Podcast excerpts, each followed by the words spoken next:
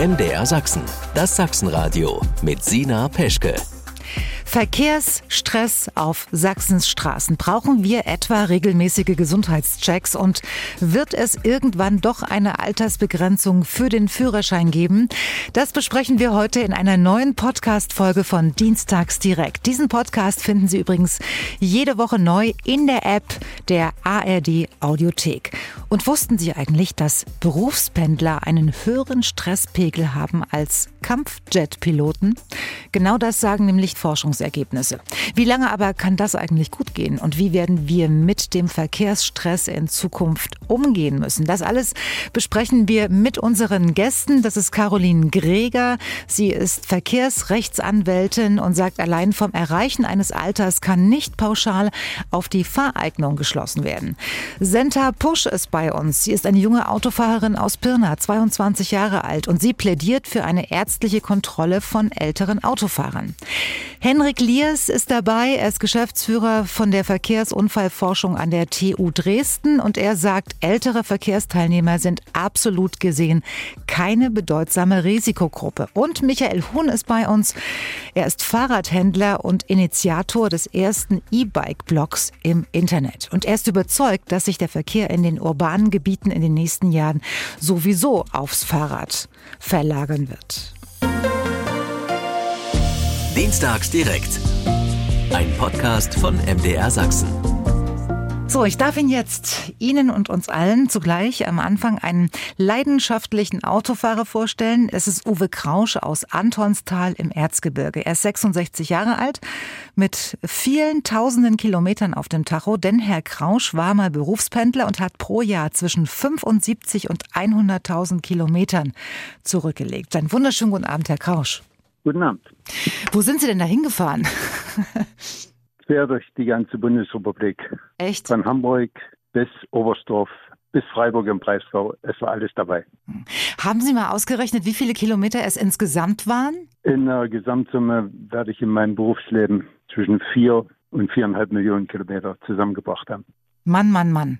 Das ist ganz schön viel. Und wie viel fahren Sie heute noch? Heute ist etwas weniger, es liegt zwischen 20 und 25.000 Kilometer. Äh, sagen Sie, Herr Krausch, Sie sind jetzt 66 Jahre alt. Was halten Sie von Gesundheitschecks im Alter? Es ist eine gute Idee, mhm. weil nicht jeder für sich selbst einschätzen kann, wann ist die Grenze erreicht, da ich sage, ich nehme am Straßenverkehr nicht mehr teil. Und diese Einsicht ist nicht jedem gegeben. Für mich selber würde gelten, wenn ich merke, dass meine Reaktionsfähigkeit müder wird, in Anführungsstrichen, dann lasse ich das Lenkrad sein. Glauben Aber Sie, das dass man das immer so, so selbst so merkt oder ob man sich da auch manchmal was vormacht? Das ist diese, diese Wanderung auf Messerschneide. Hm. Nicht jeder hat diese Einsicht, von vornherein für sich selbst zu entscheiden, Schluss aus, ich kann nicht mehr. Das heißt ja, Sie haben da schon intensiv drüber nachgedacht, aber sind trotzdem erst 66 Jahre alt. Was glauben Sie, ab wann ist es sinnvoll, da mal in sich hineinzuhören? Ich glaube, da gibt es keine besondere Altersgrenze. Nach dem, was ich festgestellt habe in den vielen Jahren, die ich auf der äh, Autobahn unterwegs war, es kann auch junge Menschen treffen, nicht nur die Alten. Mhm. Und hier ist eben diese Selbsteinschätzung das A und O. Für alte Menschen würde ich sogar der Meinung sein, man sollte sich dort professionellen Rat holen, indem ich nicht nur mit meinem Hausarzt rede, sondern auch mir eine Zweitmeinung einhole. Der Hausarzt, hm. dem kann ich immer irgendwas erzählen, ach, ich bin noch fähig und das klappt alles noch bestens und ich habe eine Reaktionsfähigkeit. Der Hausarzt ist im Zweifelsfalle voreingenommen. Unvoreingenommen ist jemand, der unabhängig der mich im Prinzip nicht kennt. Mhm. Und der dann sagt, ich würde Ihnen raten, lassen Sie das Lenkrad sein oder Sie sind noch topfit und können problemlos am Straßenverkehr teilnehmen. Hm. Welche Erfahrung haben Sie denn als Berufspendler, äh, als Sie vielleicht 40 waren, mit damals älteren äh, Autofahrern gemacht? Eigentlich keine negativen. Mhm. Keine negativen. Und es ist in meinen Augen auch ein Anführungsstrichen Trugschluss, zu sagen, der Ältere ist der unsichere Fahrer. Ja. Das würde ich so überhaupt nicht unterschreiben. Weil wir in den letzten Jahren doch vermehrt festgestellt haben, dass bei Fahrzeugkontrollen auch junge Leute nicht fahrtauglich sind. sei es denn durch Drogen, durch Alkohol, durch Ablenkung, durchs Handy. Die, die Palette ist groß, die sich da aneinander reiht. Sie sind jetzt 66 Jahre alt. Wie wichtig ist denn für Sie in Ihrem Leben jetzt der Führerschein? Ohne Führerschein auf dem Land, die Frage beantwortet sich von allein.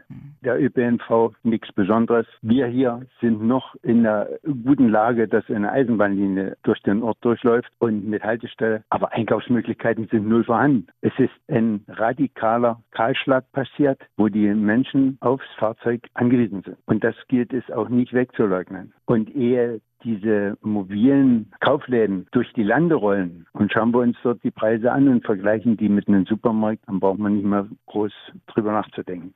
Was würden Sie tun für den Fall, dass Sie jetzt keinen Führerschein mehr, mehr hätten? Hätten Sie jemanden, der Ihnen helfen würde? Zum Glück ja. Wir haben das große Glück, dass Enkelkinder in der näheren Umgebung wohnen. Andererseits ist es so, dann ist man angewiesen auf seine unmittelbare Umgebung und das war's. Hm. Das heißt, auch die sozialen Kontakte werden dadurch nicht nur weniger, die werden massiv eingeschränkt. Hm. Es ist die Bewegungsfreiheit, die dort, auf Deutsch gesagt, kaputt gemacht wird. Hm. Okay, dann danke ja. ich Ihnen ganz herzlich, Herr Krausch, und äh, wünsche Ihnen, dass Sie noch viele Jahre gut unterwegs sein können. Ich bedanke mich und ich hoffe bei der Erhaltung meiner Gesundheit, dass mir das noch viele Jahre vergönnt ist. Ich danke Ihnen und schöne Grüße nach Antonstal. Machen Sie es gut, ne? Tschüss. Danke, tschüss.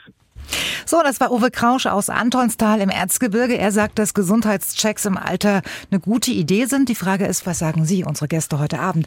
Also, Herr Liers, Sie als Geschäftsführer der Unfall Verkehrsunfallforschung an der TU Dresden haben jetzt ein paar Mal mit dem Kopf geschüttelt. Deswegen habe ich gedacht, Sie sind der Erste. was sagen Sie? Ja oder nein? Also, prinzipiell sage ich zu Gesundheitschecks immer erstmal ja egal in welchem Alter und äh, mit welchem Hintergrund. Sie ähm, haben, ja, Sie haben auch gut Regen, weil Sie, Sie haben, wir sind fast der Jüngste heute Abend. Ja, aber man wird älter und ähm, irgendwann trifft es einen ja auch. Insofern mhm. muss man generell sagen, dass ähm, Gesundheitschecks sinnvoll und richtig sind. Ähm, die Frage ist halt, sind sie verpflichtend notwendig? Und das mhm. hat halt mehrere Dimensionen. Das ist eine juristische Komponente, eine moralische sicherlich auch. Und Verkehrs, aus Verkehrssicherheitssicht kann man immer sagen, regelmäßig alles überprüfen lassen das Sehvermögen, Reaktionsfähigkeit und auch ähm, ja, die, die Fähigkeit, an unserem doch komplexer werdenden Verkehr teilzunehmen. Das kann man durchaus, mhm. äh, also muss man unterstützen. Ja. Wir gehen, was Verkehrsunfallforschung ähm, betrifft, natürlich nochmal richtig ins Detail. Danke erstmal für die schnelle Antwort. Und weil Sie gerade gesagt haben, aus juristischer Sicht, da, Frau Krieger, äh, Sie als Verkehrsrechtsanwältin, was sagen Sie, ja oder nein zu Gesundheitschecks? Also Gesundheitschecks würde ich grundsätzlich befürworten. Die Frage ist natürlich, äh, ist es wirklich verpflichtend äh, einzuführen? Wenn ja, ab welchem Alter, in welchen Abständen? Auch das ist schwierig. Natürlich ist es auch schwierig äh, zu sagen, wir appellieren an die, an die Selbstverantwortung der Verkehrsteilnehmer weil man ja selbst auch merkt, dass manches ja schleichende Vorgänge sind. Ob es die Sehfähigkeit ist, ob man im Finstern fährt und dann die nasse Straße vor sich hat und selbst manchmal überlegt, war das schon immer so finster oder hat der Gegenverkehr schon immer so geblendet? Das sind so. Und das geht nicht erst mit 60 los, das wissen wir alle. Genau, ne? das meine ich auch. ähm, Herr Wohn, äh, Sie sind zwar heute als ähm, Fahrradspezialist in erster Linie bei uns, aber haben Sie überhaupt noch ein Auto? Natürlich habe ich noch ein Auto. Also die Teilhabe am normalen Leben auf dem Land, die ist, ist halt noch wichtig. gewährleistet, ja. Die ist noch gewährleistet, genau. ähm, sagen Sie, was, was fällt Ihnen zum Thema Gesundheitschecks ein? Sagen Sie, ja, ich bin dafür oder Nein, ich kann da ganz klar Position beziehen. Ich bin dafür, mhm. allerdings auch auf freiwilliger Basis. Man kann das auch äh, durchaus Parallelen ziehen zwischen Fahrrad und Auto. Es hat jeweils Räder und rollt. Mhm. Ähm, die, die Teilnahme am Straßenverkehr bedingt einfach, dass man eine entsprechende Reaktionsfähigkeit hat. Gerade zum Thema E-Bike dann auch zu sagen, wenn die Leute, ähm, es nutzen ja immer mehr Leute E-Bikes, auch das Alter Menschen, die älter geworden sind. Teilweise findet wieder, wieder eine Teilnahme am Verkehr statt. Mhm. Also Leute, die vielleicht schon länger Zeit nicht mehr Rad gefahren sind, äh, denen können wir jetzt ermöglichen, sage ich mal, mit der Technik da wieder am Straßenverkehr teilzunehmen und da entsprechend fit am Straßenverkehr teilzunehmen. Also aber wir gehen ja noch mal, auch bei Ihnen nochmal ins Detail, aber jetzt mal im Ernst, wenn Sie sagen, auf freiwilliger Basis, glauben, glauben Sie wirklich, dass die Leute das annehmen? Ja, doch, wird teilweise angenommen. Also es gibt teilweise. da wirklich Angebote auch so mhm. von der Verkehrswacht für Leute, die da wieder in, ins Fahrradfahren einsteigen die Leute nehmen das an, ja. Ich meine jetzt auch die Gesundheitschecks auf freiwilliger Basis. Also ich kann berichten von meinem Nachbarn, der jetzt seinen Führerschein abgegeben hat, aus freien Stücken, dass mhm. die Leute das schon auch erkennen. Aber Wie alt war der? 85. 85, von sich aus. Ja. Okay. So, kommen wir zur Jüngsten in unserer Runde. Frau Pusch, Sie sind 22 Jahre alt. Was sagen Sie zu Gesundheitschecks? Sie haben einen Führerschein, ne? Genau, ich habe einen Führerschein und ich befürworte diese Gesundheitschecks. Ich sehe das vor allem beim steigenden Alter, dass vor allem die Reaktionsgeschwindigkeit meines Erachtens abnimmt. Man muss mhm. sich das nun mal eingestehen. Und die Sehkraft vor allem auch, das Empfinden vom Hören. Und genau deswegen würde ich es befürworten, verpflichtende Gesundheitschecks zu machen. Es ist natürlich schwierig, das aus moralischer Sicht ja. verpflichtend zu machen. Vor allem auch wegen Altersdiskriminierung. Mhm. Aber ja, ich würde es trotzdem befürworten. Okay. Und vielleicht haben Sie schon mal was von MDR Frag gehört. Das ist ein Meinungsbarometer für Mitteldeutschland. Die Ergebnisse sind nicht repräsentativ, aber wissenschaftlich begleitet und gewichtet. Und an der Befragung haben 29.359 MDR Frag Mitglieder teilgenommen. Aktuell sind 63.000 aus drei Ländern angemeldet und ähm, Sie können, wenn Sie wollen, sich natürlich auch gerne dort anmelden, am besten auf mdrfragt.de. Jetzt kommen wir zu den interessanten Umfrageergebnissen zum Thema Autofahren im hohen Alter. Das erste Ergebnis, je jünger die Befragten, umso eher sehen sie in älteren Verkehrsteilnehmern eine Gefahr. Ich glaube, das kann jeder von uns nachvollziehen. Das war vor 20 Jahren auch noch ganz anders, als wir das vielleicht heute wahrnehmen. Die zweite Erkenntnis, bei sechs von zehn geht Verkehrssicherheit vor Selbstbestimmung bis ins hohe Alter. Und das dritte, fast schon widersprüchliche Ergebnis, eine deutliche Mehrheit findet Mobilität im hohen Alter wichtig. So, äh, Frau Pusch, ich, habe ja gesagt, wir gehen bei Ihnen jetzt gleich nochmal äh, ins Detail. Sie haben im Januar aktiv an der Umfrage von MDR Frag teilgenommen. Die Umfrage hatte die Überschrift Autofahren im hohen Alter unverantwortlich oder unverzichtbar. Sie haben uns gerade schon gesagt, Sie plädieren für äh, ärztliche Kontrollen von älteren Autofahrern. Heißt das jetzt, dass Sie schlechte Erfahrungen gemacht haben oder warum? Wie erklären Sie uns das am besten? Also man, also ich bin nicht der typische Nachrichtenleser, ja. aber wenn ich dann doch mal Nachrichten lese, fallen ja vor allem Verkehrsunfälle auf. Und mir ist auffällig diese hohen Zahlen, also Alterszahlen. Mhm. So wie der Unfall bei einem 83-Jährigen. Ich finde auch, das wird von den Medien sehr als Überschrift immer das Alter sehr krass dargestellt. Mhm. Und auch selber kenne ich jemanden, der Vater hatte letztens einen Autounfall bei uns in Pirna. Ja ähm, ist über 70 Jahre alt und ist auf die falsche Fahrbahn gefahren und es gab einen Autounfall mit einem Familienfahrzeug mhm. und somit auch Verletzte. Ja, er fährt auch allgemein ein bisschen, naja, nicht mehr ganz so gut, würde ich jetzt sagen. Mhm. Ein wenig unsicher und ich denke, wenn man ihn zum Beispiel zu einer ärztlichen Kontrolle schicken würde oder auch Beratungsangebote anbietet, könnte man vor allem bei Leuten, die unsicher fahren, die Unfälle minimieren. Ähm, wie schätzen Sie sich oder wie beobachten Sie sich eigentlich selbst? Ich, ich sage Ihnen auch gleich, warum ich Ihnen die Frage stelle. Wenn Sie jetzt zum Beispiel ein Auto vor sich haben, ähm, das nur 70 oder 80 fährt und Sie kommen dann mit 120 an und sehen da, da ist ein älterer Mensch, regen Sie sich darüber also drüber auf oder ähm, behalten Sie die Nerven? Wie ist es denn gerade mit 22? Also um ehrlich zu sein, ja also wenn man zum Beispiel 50 fahren darf und ja. einer vor einem fährt 40 mhm. und man sieht schon so einen Hutansatz. Ja, das wollte ich jetzt hören, ja. Ich reg mich auf, ja. Muss ich ehrlich zugeben. Okay. Ich denke mir so, ja, wenn hier 50 sind, können wir da wenigstens 50 fahren. Ne? Ich will jetzt nicht, dass man 55 fährt oder so, das wäre ja nicht erlaubt, aber. Ja. Aber ähm, ich kenne dieses Gefühl und wir alle kennen, glaube ich, dieses Gefühl, was man mit 22 hat, wenn, wenn, äh, wenn dann ältere Herrschaften vor einem fahren. Mittlerweile hat sich das, kann sich das so entwickeln, dass man sagt, komm, fährst ein bisschen langsamer, lass ihn vorbei, wer weiß, wo, wo, wo der wohnt, warum der mit dem Auto fahren muss. Also man wird ein bisschen ruhiger. Wir hatten ja vorhin auch von Herrn Krausch gehört, dass er äh, sagt, dass bei jungen Autofahrern auch Gefahren im Spiel sind, nämlich Drogen oder, oder Handy. Herr Liers, Sie nicken die ganze Zeit. Sie arbeiten in der Verkehrsunfallforschung an der TU Dresden. Frau Pusch hat gerade gesagt, dass sie ständig in der Zeitung liegt, dass alte, liest, dass alte Menschen Unfälle bauen. Ist das, sagt das auch die Statistik oder ist das nur eine individuelle Wahrnehmung? Also die Zahlen äh, sprechen da eine klare Sprache. Tatsächlich ist das eher eine mediale äh, Geschichte, dass ähm, mhm. gerade Unfälle, wo sehr hohe Folgen oder sehr schwere Folgen eintreten, zum Beispiel Geisterfahrerunfälle, die sind extrem selten, aber mit sehr hohen Folgen behaftet. Ja. Ja. Und wenn dann, und das ist tatsächlich so, dass äh, vorrangig Ältere wirklich diese Unfälle verursachen oder aber Betrunkene ja, mhm. oder welche, die in suizidaler Absicht handeln, diese drei Gruppen gibt es da. Meistens aber sind es Ältere und schon entsteht das Bild, das sind halt immer die Alten. Diese Unfälle passieren aber an sich sehr selten. Und in der Gesamtschau über alle Unfälle, die draußen passieren, verursachen Ältere tatsächlich weniger Unfälle, weil sie natürlich auch viel weniger unterwegs sind. Ja, sie legen viel weniger Wege zurück, viel kürzere Wege.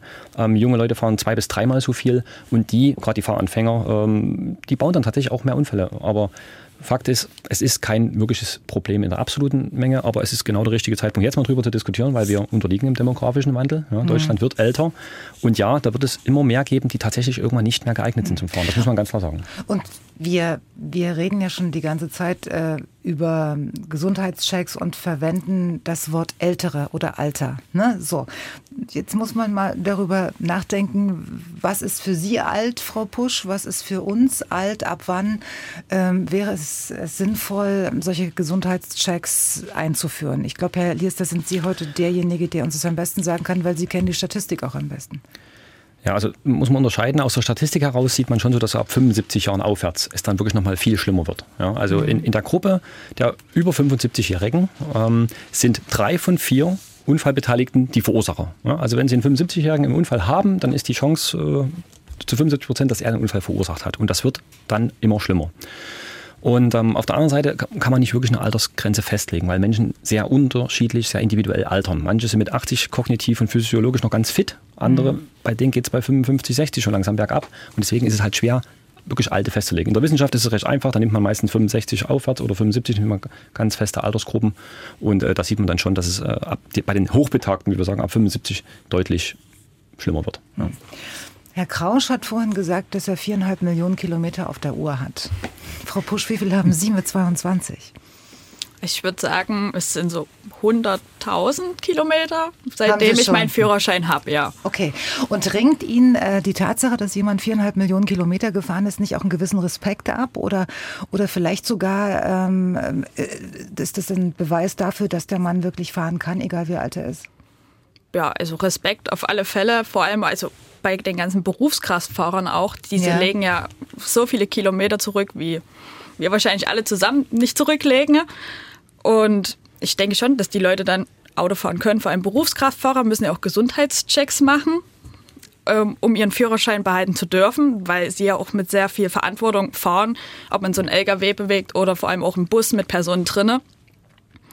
Ja, aber ich würde es auch nicht pauschalisieren, dass nur weil man ein gewisses Alter erreicht hat, zum Beispiel sagen wir jetzt mal 75, dass man genau aus diesem Grund dann nicht mehr gut Auto fahren kann. Ich finde, es sind halt immer Ausnahmen und genau diese Ausnahmen sollen unter den ärztlichen Kontrollen rausgepickt werden. Mhm. Ähm, was bedeutet für Sie Autofahren? Ist es einfach nur von A nach B zu kommen oder ist es noch das Gefühl von Freiheit? Was es mal war. Wie empfinden Sie das heute mit 22? Also ich fahre gerne Auto. Mhm. Ich fahre auch gerne mal ein Auto von meinem Stiefvater, was ein bisschen schneller ist. Ja. Einfach, weil es bedeutet für mich Freiheit, es bedeutet für mich ein Lebensgefühl, es macht Spaß. Natürlich muss man sich an die Verkehrsordnung halten. Das ist mhm. essentiell. Haben Aber Sie schon mal einen Fehler gemacht? Haben Sie schon mal Mist gebaut? Ich habe schon mal Mist gebaut. Mhm. Ja. Wollen Sie darüber reden? Ja, kann ich machen. Also ich muss es ehrlich zugeben. Das war 2019 19 oder 20, kann ich jetzt nicht mehr genau sagen, aber ja. ich habe ein 30er-Zonenschild übersehen. Und was ist passiert? Ich wurde gelasert und durfte dementsprechend ein Aufbauseminar machen, bin dem Punkt gerade so entflohen und seitdem passe ich auch mehr auf auf die 30er-Zonen und auf die 50er-Zonen, dass man, es passiert, kann sehr schnell passieren, dass man so ein Schild einfach mal übersieht in der Hektik. Mhm. Das geht ja allen so, das wissen wir ja. Ähm, Sie haben den Vorschlag gemacht bei der Umfrage, dass ältere Führerscheininhaber freiwillig ihre Fahrerlaubnis abgeben können sollen und dafür im Gegenzug Verbilligungen für Monatskarten für den ÖPNV bekommen sollen. Wie realistisch ist denn das, wenn Sie sich den ÖPNV in Ihrer Heimatstadt Pirna anschauen? Also bei uns in Pirna fährt schon ein Bus oder eine Bahn. Man kommt, von kommt nach Dresden, mhm. alle eine halbe Stunde, unter der Woche glaube ich sogar öfters. aber ich bin auch auf ein bisschen entfernter als Pirna groß geworden. Da fuhr zwar ein Bus, der fuhr auch in der Woche alle 15 Minuten, mal 30 Minuten. Das ging schon, aber er fuhr auch bloß bis 20 Uhr. Mhm. Und als 16-jähriger Mensch damals fand ich das ganz schön doof. Genau, jetzt müssen Sie sich mal vorstellen, wie sich jemand fühlt, der vielleicht nicht 16, aber vielleicht 76 ist und zur Physiotherapie muss und zum Arzt und in die Apotheke und noch was einkaufen und zum Schuster und so weiter. Sind Sie da immer noch so stringent und sagen? Natürlich ist das die größte Schwierigkeit an der Abgabe vom Führerschein. Wir sehen, dass ähm, auf örtlichen Gegenden, ländlichen Gegenden kaum öffentliche Personennahverkehre fahren. Mhm. Der Bus fährt vielleicht zweimal am Tag und das genau zu den Uhrzeiten, wo der Schüler in die Schule muss. Und das heißt ja aber nicht, dass mein Arzttermin genau in dieser Zeit liegt. Und da müsste der Staat vor allem oder vielleicht auch soziale Vereine Lösungen finden, genau dann in diesen Fällen, wenn der Mensch sich dazu entschieden hat, ich gebe meinen Führerschein ab, weil ich traue mir das nicht mehr zu oder ich darf nicht mehr nach der ärztlichen Kontrolle, müsste man das halt lösen können. Man könnte zum Beispiel meines Erachtens Ruftaxis zum Beispiel einführen. Ich habe gelesen, ich glaube in Bayern oder so gibt es das schon, dass ähm, weiter entfernte Dörfer können anrufen und sagen, ich bräuchte da einen Bus und dann kommt diesem kleinen Bus und holt die Leute ab. Hm. Das gibt es nicht nur in Bayern, das gibt es auch teilweise auch schon ähm, in Sachsen. Darüber haben wir hier in dieser Sendung auch schon gesprochen. Ich denke, wenn, wenn das wirklich flächendeckend garantiert wäre, würden sich vielleicht auch mehr Leute dafür entscheiden, den, den Führerschein vielleicht auch freiwillig äh, abzugeben. Frau Pusch, würden Sie in einen Bus einsteigen, wo Sie wissen, dass der Busfahrer nächsten Monat 80. Geburtstag feiert? Ja, ich würde einsteigen. Gut, ich habe jetzt gedacht, Sie sagen nein. Aber gut, äh, es gibt auch einen Grund, denn Ausnahmen bestätigen wie immer die Regel. Ähm, mein Reporterkollege Bernd Schädlich hat ihn, den fast 80-jährigen Busfahrer, auf seiner Tour begleitet. Hallo. Hallo. Grüße Sie. Das ist ja schön. Klaus-Dieter Heine ist bekannt in Bad Elster. Seit sechs Jahren ist er als Bürgerbusfahrer mindestens einmal die Woche auf Tour. Ein Job, den der 79-Jährige leidenschaftlich liebt. Im Moment noch, trotz des fortgeschrittenen Alters, ist es direkt eine Bereicherung, wenn ich mal wieder rauskomme. Die Straße ist praktisch sein Zuhause, seitdem er mit 18 den Führerschein gemacht hat. Er war Kraftfahrer, Fahrlehrer, Fahrprüfer, besitzt einen Personenbeförderungs- und auch einen Taxischein. Wenn ich mal rückblickend tue, mein Leben war immer in irgendeiner Form im Verkehrswesen. Von dieser Erfahrung profitieren nun die Fahrgäste des Bürgerbusses. Dass ein bereits 79-Jähriger hinterm Lenkrad sitzt, ist für niemanden ein Problem. Im Gegenteil. Der macht es so gut. Ich kenne ihn ja schon viele Jahre und vertraue ich voll und ganz. Der ist ein super Busfahrer, ja. Der ist doch richtig. das ist schon alles in Ordnung. Eine Frau, die auf dem Weg zum Arzt ist, stand schon mit einem breiten Lächeln an der Haltestelle. Also ich freue mich richtig, dass er er heute fährt. Ich fahre mit ihm jetzt schon die ganze Zeit. Ich bin wirklich froh, dass er einen so von A nach B bringt hier. Souverän steuert Klaus-Dieter Heine den Kleinbus durch die engen Straßen des Kurortes.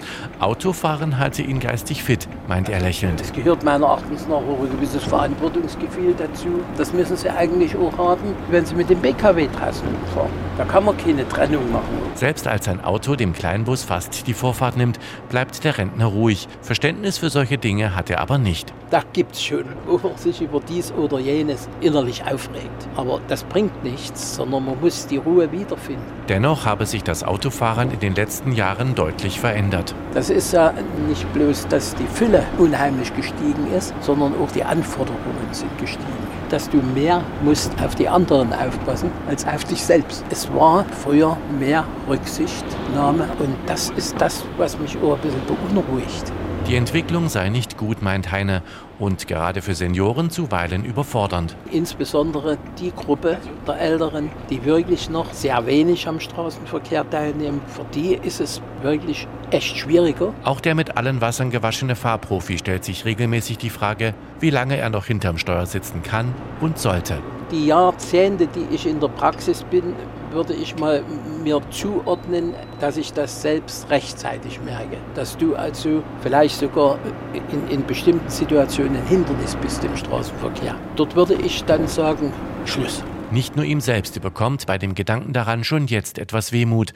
Auch die Fahrgäste des Bürgerbusses in Bad Elster würden Klaus-Dieter Heine mit Sicherheit vermissen. Ich wünsche Ihnen noch einen schönen Aufenthalt. Danke. Und vielleicht sehen wir uns. Ja. So, und vielleicht fährt auch Frau Pusch demnächst mal mit.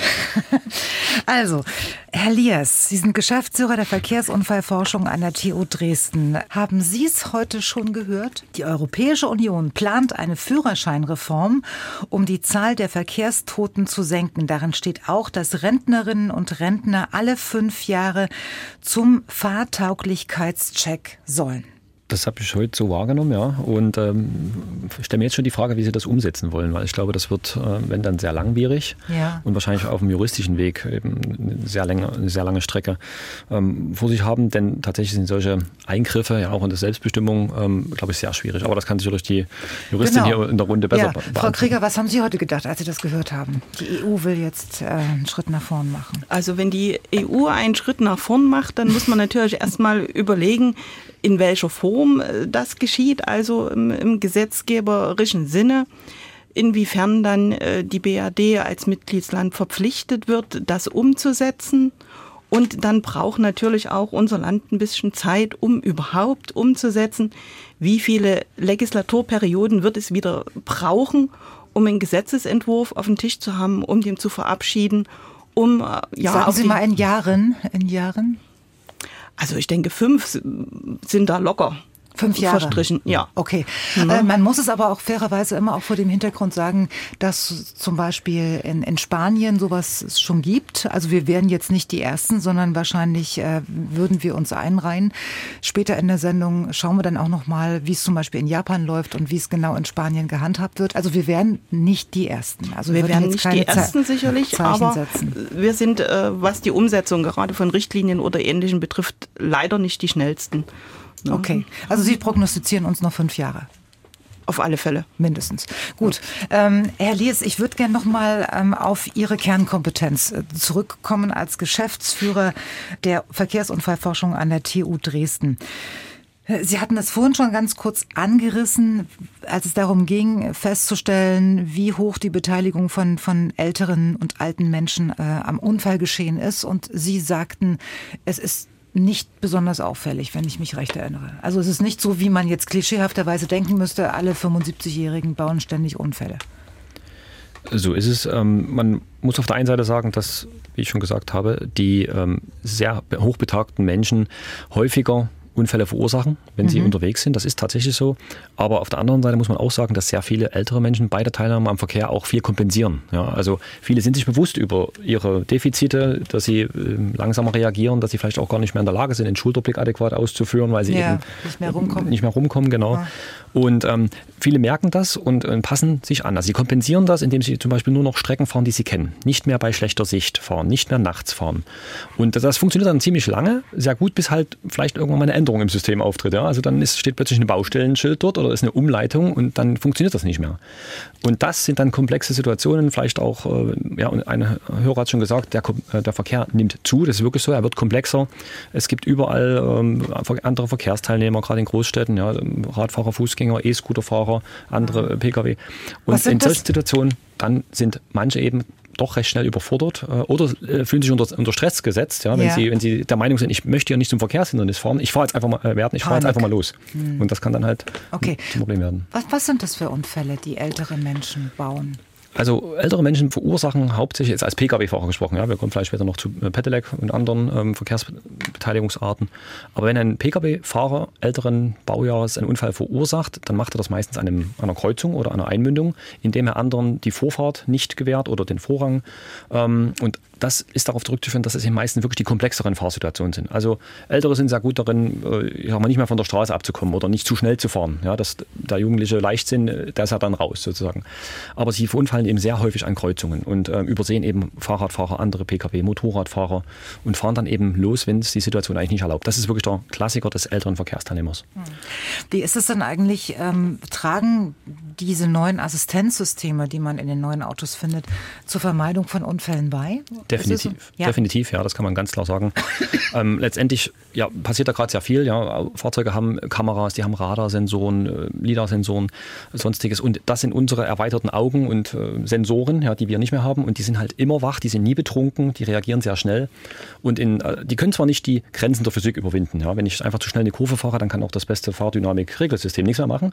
Aber normale Fahrerassistenzsysteme verhindern, dass wir nicht mehr von der Straße abkommen, unbeabsichtigt. Dass wir, wenn wir einschlafen, nicht mehr ja, die Fahrbahn ja, verlassen. Dass wir niemanden einfach auffahren, indem sie selbst bremsen.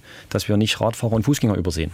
Da passiert gerade sehr viel und ja, diese Systeme helfen. Und man ist auch gerade schon dabei, altersspezifische Systeme zu entwickeln, um eben altersspezifische Probleme zu adressieren. Und so ein Klassiker, und da ist tatsächlich äh, Japan, werden wir noch hören, ein japanisches Problem, weil die noch älter sind als wir. Viele Ältere, gerade so ab 75 plus, verwechseln Gas und Bremse gelegentlich. Das machen die in recht häufig, wollen also eigentlich stehen bleiben und treten mit Schwung äh, vermeintlich auf die Bremse, treten aber eigentlich aufs Gas, weil sie die Pedale verwechseln. Das ist wirklich ein Altersproblem. Das macht kein junger oder jüngerer Mensch. Doch, und als damals die Automatikautos eingeführt wurden. Okay, das war aber eher unbeabsichtigt, genau, wenn man die Kupplung gesucht hat. Ja, okay. Das, das mag richtig sein, aber äh, genau solche Situationen lassen sich relativ technisch einfach adressieren. Das Auto weiß, wo es jetzt steht und wenn ich in der Parklücke stehe, dann bremse ich eben. Also kann man, kann man das vielleicht so vorsichtig formulieren? Ähm, ich versuche jetzt mal so einen gewissen Nutzwert rauszuziehen Ihnen zu sagen, also wenn man älter ist, ist es schon gut, wenn man ein modernes Auto fährt? Das ist sowieso für alle sinnvoll. Also ja, auch für Ältere, aber insbesondere auch für Jüngere. Denn ja. äh, tatsächlich ähm, ja, haben auch Junge natürlich noch nicht die Erfahrung. Jeder hat mal angefangen mit Autofahren und vielen fehlt halt die Erfahrung. Und gerade in solchen Situationen wäre es natürlich für alle besser, man fährt moderne Fahrzeuge, weil die eben erstens einen besseren Schutz bieten, wenn es zum Unfall kommt. Ja, die haben deutlich mehr Airbags und andere Sicherheitssysteme, aber die haben vor allem auch Fahr- ja, Assistenzsysteme wie zum Beispiel ESP und anderes, die Unfälle vermeiden können. Und da sind auch Jüngere letztendlich äh, profitieren davon. Insofern ist es immer besser, ein natürlich auf dem technischen, möglichst aktuellen Stand ein Fahrzeug zu fahren. Ja, nicht bloß für Ältere. Wo passieren mehr Unfälle, auf dem Land oder in der Stadt? Da, wo die meisten Autos sind oder in der Stadt? Ja, also in Deutschland passieren ungefähr so zwei Drittel der Unfälle, wo sich jemand verletzt, äh, in der Stadt. Äh, wobei man auch sagen muss, die schweren und tödlichen Unfälle, die sind immer noch auf der Landstraße zu beklagen. die Autobahn ist relativ sicher, gemessen an den, äh, an den Verkehrsstärken ist die Autobahn recht sicher. Dort fahren aber auch deutlich weniger Ältere, muss man ganz klar sagen. Mhm. Also ähm, Senioren sind seltener auf Autobahnen anzutreffen. Klar, die pendeln nicht mehr irgendwo hin, die sind nicht mehr auf Dienstreise. Mhm. insofern ähm, Ältere verunfallen ähm, deutlich überproportional in der Stadt. Und ähm, dort ist auch generell das, das Gros des Unfallgeschehens anzutreffen. Ich war vor ein paar Wochen in Berlin unterwegs und da ist mir aufgefallen, dass dort teilweise also Spuren für die Fahrradfahrer abgegeben werden. Also hm, die rechte Spur ist dann für die Fahrradfahrer, die linke Spur für die Autofahrer. Hilft denn ähm, so eine neue Aufteilung, Unfälle zu vermeiden? Also prinzipiell ist jede Maßnahme führt ja zu irgendwelchen Änderungen. Und wenn ich jetzt eine Spur wegnehme, einen Fahrstreifen wegnehme, ja, mhm. dann werde ich in der Regel dafür sorgen, dass ich den Fahrradfahrern was Gutes tue und damit auch mehr Fahrradfahrer motiviere, Fahrrad zu fahren. Und das kann ja prinzipiell erstmal nur für alle gut sein. Mhm. Wenn wir mehr Fahrrad fahren, ja, weniger Parkplatzdruck, äh, weniger Emissionen, einfach mehr Platz ja, und nicht äh, ja, andere Konflikte. Es werden aber andere Konflikte entstehen. Vielleicht hilft das, um einen Pkw-Fahrradunfall zu vermeiden, dann werden aber halt auch wieder Fahrradfahrer miteinander kollidieren. Das sehen wir auch relativ häufig, dass man mhm. natürlich mit dem Fahrrad auch mit einem anderen Fahrrad kollidieren kann. Und das muss man halt sehr gut abwägen, wem tue ich da was Gutes. Ja? Und Verkehrsströme zu trennen, also wirklich äh, Fahrbahn für die Pkw und dann, dann für, die, für die Radfahrer, was separat ist und dann noch E-Scooter, was da noch dazu kommt, das ist in der Regel schon sinnvoll, ja? dass man da ein bisschen trennt. Und ähm, wie gesagt, man, man bewegt ja auch mit, einfach mit so einer Maßnahme etwas. Wenn ich mehr Platz für Fahrräder schaffe, werden mehr Fahrräder kommen. Und das ist ja erstmal prinzipiell, erscheint das erstmal sinnvoll für alle. Dienstags direkt, ein Podcast von MDR Sachsen.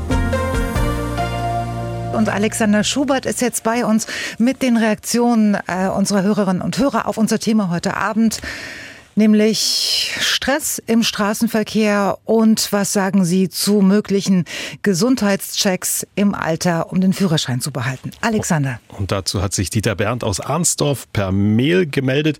Er schreibt, dass ältere Verkehrsteilnehmer absolut aus seiner Sicht gesehen keine bedeutsame Risikogruppe sind. Jeder ältere Verkehrsteilnehmer soll selbst entscheiden, ob er die Verkehrsaufgaben noch erfüllen kann. Herr Plättner aus Leipzig hat sich am Telefon gemeldet zu Gesundheitscheck im Alter fragt er. Leute werden immer älter, wird da auch geprüft, ob sie im hohen Alter noch arbeiten können. Er selbst ist 74, fährt schon sehr lange Auto, kann sein Fahrverhalten selbst sehr gut einschätzen, wie er meint, fährt auch ab und zu auf dem Sachsenring und Herr Plättner empfiehlt, das Fahrverhalten unter der jungen Bevölkerung äh, mal zu kontrollieren, denn das Fahrverhalten, das bezeichnet er bei der jungen Bevölkerung als Ellenbogengesellschaft. Lass uns da mal gleich noch mal reinkrätschen, genau. weil, weil äh, Herr Liers, wir hatten es ja gerade immer nur von den Älteren. Jetzt ist doch die Gelegenheit mal zu schauen, wie, wie, wie halten sich denn die Jüngeren im Straßenverkehr? Wie viele Unfälle gibt es da im Vergleich? Also wie gesagt, absolut gesehen von den Zahlen her sind natürlich die Jüngeren deutlich schlimmer. Das muss man insofern einfach mal konstatieren. Liegt aber auch daran, dass sie einfach viel häufiger unterwegs sind, also ja. längere und äh, mehr Wege zurücklegen. Und ihnen fehlt es schlicht und ergreifend an Erfahrung. Das hat man jeder. Ich glaube, jeder hat das bei sich selber ja. beobachtet. Ähm, da kann jeder auch ja, wahrscheinlich auch sehr viele kritische oder sehr hochkritische oder vielleicht sogar Unfälle zurückblicken. Und ja, junge, insbesondere auch junge Männer, ja, ähm, bauen andere Unfälle, in der Regel auch schwerere Unfälle. Mhm. Und absolut gesehen sind sie ähm, häufiger Unfallverursacher als natürlich die Älteren. Das ist definitiv so.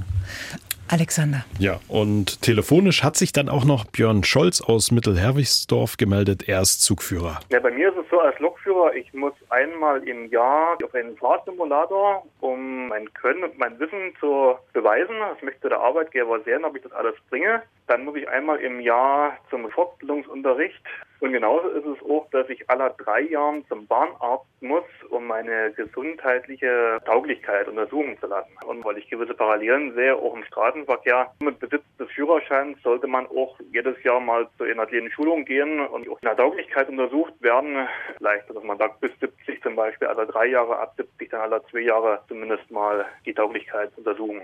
Herr Lies, ich will Sie nicht überfordern, aber vielleicht haben Sie bei der Verkehrsunfallforschung auch schon mal darüber nachgedacht, ähm, welche Maßnahmen im Straßenverkehr jetzt mal unabhängig von so einem Gesundheitscheck ne, noch helfen würden, um Unfälle zu vermeiden. Ja, das tun wir tatsächlich relativ häufig und aus der Erkenntnis von fast einem Vierteljahrhundert Unfallforschung hier in Dresden ähm, okay. kann man sagen, was niemanden schaden würde, wäre die Erinnerung äh, immer wieder an Paragraph 1 unserer Straßenverkehrsordnung, ja, gegenseitige Rücksichtnahme mhm. und ähm, ständige Vorsicht. Nur gibt es das halt schon sehr lange im Gesetz und äh, man sieht ja, es funktioniert halt nicht gut oder nur leidlich gut. Insofern muss man dort an verschiedenen Stellen angreifen. Und ähm, ja, man kann zum einen oder aus unserer Sicht sollte man tatsächlich nachdenken, zum Beispiel Geschwindigkeiten zu reduzieren, beispielsweise auf Landstraßen, wo wir eben noch 60 Prozent aller getöteten Verkehrsunfallopfer sehen. Mhm. Ja, also dort ähm, auf nicht ordentlich ausgebauten Straßen beispielsweise nur 80 zu erlauben, also wenn es keinen so Überholstreifen gibt, so einen alternierenden, ja, auf wenig ausgebauten Landstraßen, Tempo 80 wäre, glaube ich, eine sehr effektive Maßnahme. Die Leute einfach zu sensibilisieren oder auch mal vielleicht einen Perspektivwechsel anzuregen. Das kann auch sehr viel helfen, weil wer schon mal zum Beispiel als Fahrradfahrer vor einem abbiegenden LKW stand, der beinahe einen Unfall verursacht hätte, der wird natürlich sehr erbost sein und, und ja, aufgebracht. Wenn man aber in, mal in einem LKW gesessen hat und sieht, was man da so sieht, beziehungsweise was man als nicht, nicht sieht, ja. ähm, dann bringt man vielleicht auch ein bisschen mehr Verständnis auf für einen LKW-Fahrer, der innerorts ja trotzdem liefern muss und den kann man nicht einfach aussperren. Ja, da muss dahin, da muss ein Supermarkt äh, beliefern oder andere. Der muss also auch sich innerorts bewegen und dann hat er sehr große Probleme. Und dann hilft es am allerwenigsten, ähm, auf sein Recht zu pochen, ja, denn es nützt einem gelinde gesagt niemandem was, äh, wenn man zwar Recht hat, während man unter so einem LKW liegt. Ja, das hat mhm. am Ende wirklich für einen persönlich äh, die höheren Konsequenzen. Und so ist es mit vielen Sachen. Und ich glaube, jeder oder fast jeder, der Pkw und Fahrrad fährt, wird von sich sagen können, wenn ich im Pkw sitze, rege ich mich über Fahrradfahrer auf. Wenn ich Fahrrad fahre, das dann. Geht kratzfatz, ne, natürlich, dann fühlt man sich von Pkw-Fahrern bedroht. Und wenn man dort einfach sagt, okay, wenn ich als Pkw-Fahrer beispielsweise einfach, was tut es denn weh, zu warten, bis ich wirklich mit ausreichend Sicherheitsabstand an einem Fahrrad vorbeifahren kann. 1,50 Meter innerorts, 2 Meter auswärts. Ja. Das werde ich als Radfahrer dann sehr wohl zu schätzen wissen, ja, wenn eben nicht 20, 30 Zentimeter neben mir ein, ein Pkw vorbeigerauscht kommt. Einfach mal zu sagen, wie fühlt sich jetzt der andere, ja, was, wie erlebt der andere das und äh, habe ich denn nicht die paar Sekunden Zeit, äh, entweder zu warten, zumal die Radfahrer sich ja dann auch und das dürfen sie, äh, an der nächsten roten Ampel sowieso wieder rechts an mir vorbei äh, schlängeln und wieder vorn stehen. Ja, das ist also einfach mal ein bisschen mehr Gelassenheit, mehr Verständnis. Ähm, wie, wie man das jetzt allerdings macht, ja, da sind wir auch ein bisschen ratlos, ähm, denn wir haben in Deutschland über 50 Millionen Führerscheininhaber und ich glaube, das allein äh, zu schaffen, jedes Jahr oder alle paar Jahre zu einer Schulung zu schaffen, die erschwinglich ist, ja. wo ich hinkomme, das wird echt schwer. Und wo, äh, was mir auch immer wieder Angst macht, ist die Tatsache, wenn, wenn man sich das oder wenn man das bei sich selbst erlebt, wie schnell man doch hm. im Auto, wenn man man alleine ist, schimpft und was man da für Worte benutzt, wenn es keiner hört und so. Warum ist das so? Warum ist man so schnell auf 180? Also ein Grund ist, glaube ich, dass unser Verkehr generell dichter wird. Ähm, mhm. Alles wird hektischer. Ja? Man hat ja meistens einen Weg, wo man das hin Das habe ich früher aber auch schon gemacht. Mhm. Ja, aber ich glaube, wenn man einfach, wenn man weiß, man muss jetzt äh, vielleicht die Kinder abholen, ähm, man ja, muss auf ja, Arbeit, man hat einen Termin und äh, dann kommen noch äußere Umstände zu, Streiks oder ja, Stau, was auch immer eintreten kann. Ähm, und dann funktioniert der eigene Plan nicht mehr und dann wird man eben, ja, wird man aufgeregt. Und wenn dann noch welche kommen, die vermeintlich sich äh, Vorteile verschaffen, indem sie bei Rot fahren, indem sie sich vor mir stellen, dann wird der Mensch halt einfach als Individuum ja, erbost und sauer. Und flucht. Und flucht und. Wie ein Weltmeister. Dienstags direkt. Ein Podcast von MDR Sachsen. Heute zum Thema Verkehrsstress auf Sachsens Straßen. Markus Volke ist Berufskraftfahrer aus Bischofswerda. Schönen guten Abend, Herr Volke. Ja, hallo. Herr Volke, Sie sind Berufskraftfahrer, wie ich gerade schon gesagt habe. Was fahren Sie denn? Ich fahre Betonmischer. Oh, das ist ja spannend. Wie viele Kilometer sind ja. Sie unterwegs?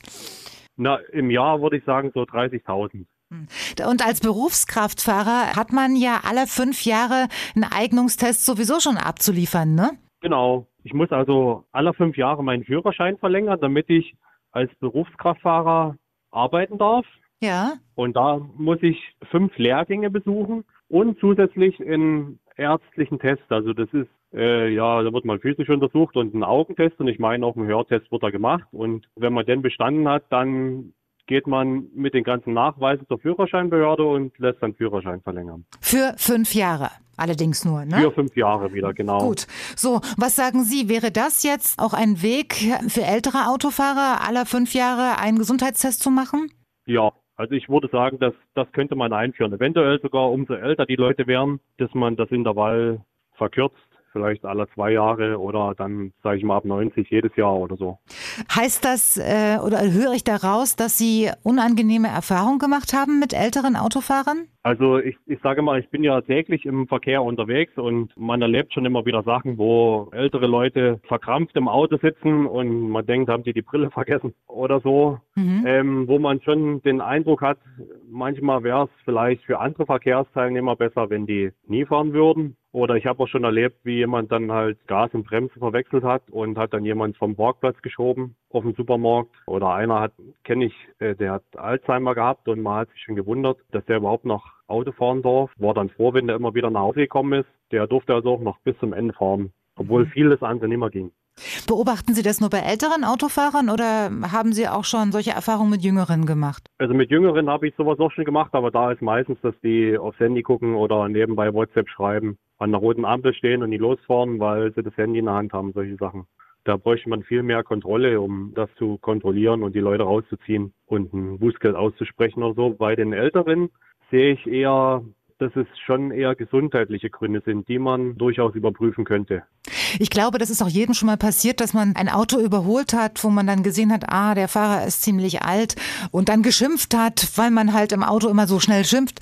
Wäre mhm. es nicht auch ein gangbarer Weg zu sagen, wir müssen alle ein bisschen besser auf uns aufpassen und ein bisschen rücksichtsvoller äh, sein? Äh, und wenn man merkt, dass da vielleicht ein älterer Fahrer ist, da sich mal selber auf die Bremse zu drücken und zu sagen, komm, ich lass den jetzt mal vor und äh, der muss halt auch noch fahren, wer weiß, wo der wohnt. Ja, das auf alle Fälle.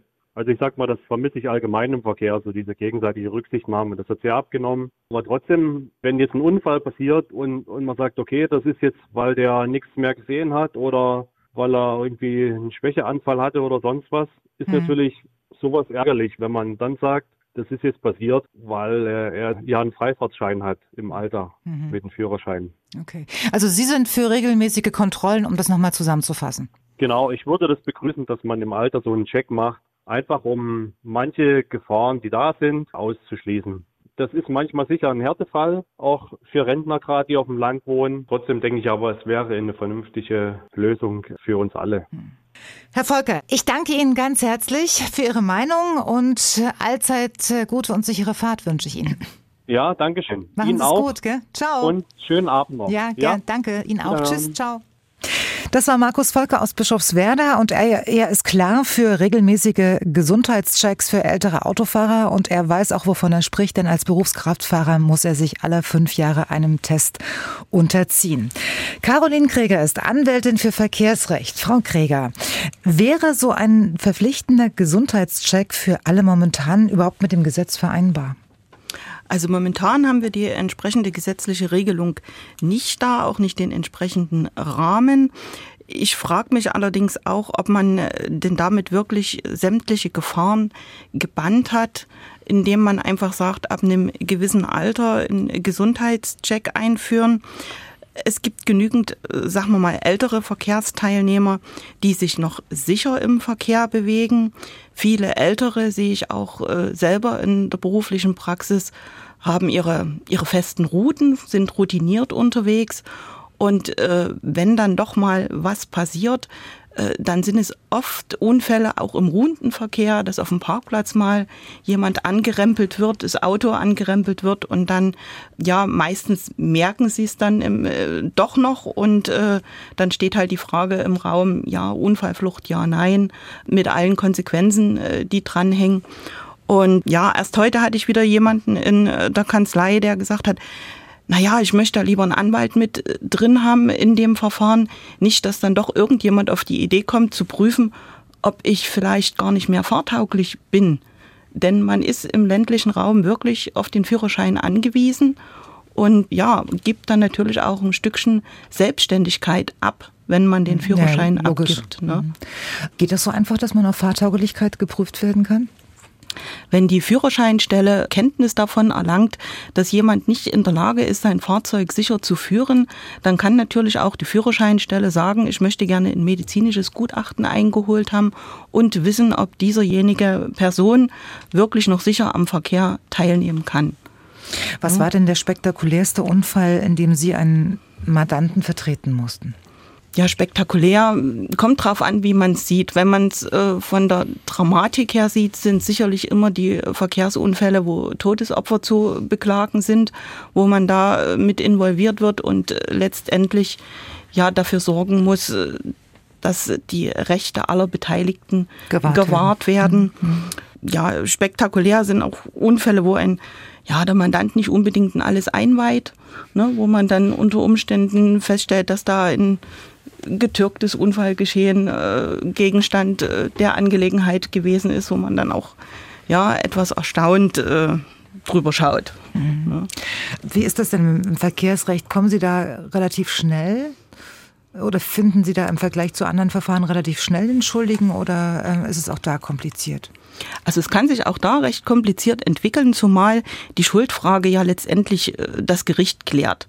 Das klärt nicht der Verkehrspolizist an der Unfallstelle und das klärt auch nicht die Versicherung, sondern das klärt zu guter Letzt das Gericht, wenn man sich nicht irgendwo im Vorfeld einig ist oder sagen wir mal alle Beteiligten sagen, ja, A ist schuld und B trifft überhaupt kein Verschulden an dem Verkehrsunfall. Und wie hoch ist denn der Anteil von Verunfallten oder Unfallverursachern ähm, jetzt im jüngeren Alter im Vergleich zu den älteren? Also ich muss aus der Praxis wirklich sagen, die, die schwereren Verkehrsunfälle haben äh, in meiner alltäglichen Praxis doch schon die, die jüngeren Menschen verursacht. Und äh, die älteren Menschen habe ich dann doch eher auf dem, auf dem Parkplatzunfall in dem geschehen oder ähm, auch mal als, als Fußgänger, die dann wiederum von einem anderen Verkehrsteilnehmer, der selber unter Umständen schon älter ist, übersehen werden, angefahren werden und wo dann natürlich auch die Folgen relativ schwerwiegend sind. Denn wenn die älteren Leute dann erstmal äh, zum Liegen kommen, ist dann nicht nur ein Stückchen Lebensqualität weg, sondern tatsächlich unter Umständen das Leben auch entsprechend verkürzt. Hm. Was sind denn die häufigsten Ursachen? Größtenteils gerade äh, was die jungen Menschen betrifft, wirklich die, die Unaufmerksamkeit und auch die Selbstüberschätzung. Ne? Dass man sagt, ich, ich habe mein Fahrzeug im Griff. Ähm, dabei, wenn man selbst äh, mit offenen Augen im Verkehr unterwegs ist, sieht man auch manchmal die jungen Leute, wie leicht, locker und flockig und lässig sie da hinterm Lenkrad sitzen wo man sagt, na ja, vielleicht doch mal ein paar Stunden mit einem Unfallanalytiker unterwegs gewesen, dann würde man sich ja richtig hinter das Lenkrad setzen, den richtigen Abstand haben, sich nicht irgendwo halb liegend äh, in der Fahrerposition finden und äh, da einfach mit laut aufgetreten Radio da über die Landstraße heizen. Darf ich Sie mal kurz unterbrechen? Da fällt hm. nämlich gerade was ein. Ähm, Herr Liers, Sie als Verkehrsunfallforscher, was halten Sie von einem klassischen ADAC-Sicherheitstraining? Bringt das was? Ich habe die Erfahrung gemacht, dass man das in, in, in der Fahrschule nicht so lernt und habe auch zu meinen Kindern gesagt, hier, jetzt gibt es noch ein extra Training und habe mich gut gefühlt dabei. Das ist absolut äh, zu begrüßen. Also ja. diese Sicherheitstrainings, äh, die schaffen es dann wirklich, ein Fahrzeug zu beherrschen oder eher zu beherrschen, auch mal in Grenzsituationen. Also äh, die Fahrschule kann ja auch nicht alles leisten. Man hat, man hat so viele Dinge, die man in der Fahrschule vermitteln muss oder was Fahrschüler lernen müssen. Mhm. Und das wird immer mehr. Also Fahrerassistenzsysteme, darüber haben wir schon gesprochen. Äh, wie benutze ich die richtig? Ja, ähm, was, was mache ich? Was stelle ich an dem Fahrzeug ein? Welche Möglichkeiten habe ich? Wie reagiere Man lernt ja zum Beispiel auch mal so richtig auf die Bremsen zu treten, richtig, so durchzutreten und den Sitz einzustellen und richtig, so weiter. Das fiel mir nämlich gerade ein, als Sie das gesagt haben. Also kann ich nur allen äh, das aus eigener so. Erfahrung ans Herz legen, ist gut investiertes Geld. Das ist gut Geld. investiertes Geld, genau. Ja. Und kann man, kann man insbesondere Fahranfängern ähm, unbedingt empfehlen. Ja. Und dann natürlich auch mit dem eigenen Auto. Also nicht das Auto von Mama oder Papa mitnehmen, sondern nee. wirklich das Auto, mit dem man fährt. Und ja, richtige Bremsen ist ein sehr gutes Obwohl Thema. Wo man in dem Moment nicht drüber nachdenken möchte.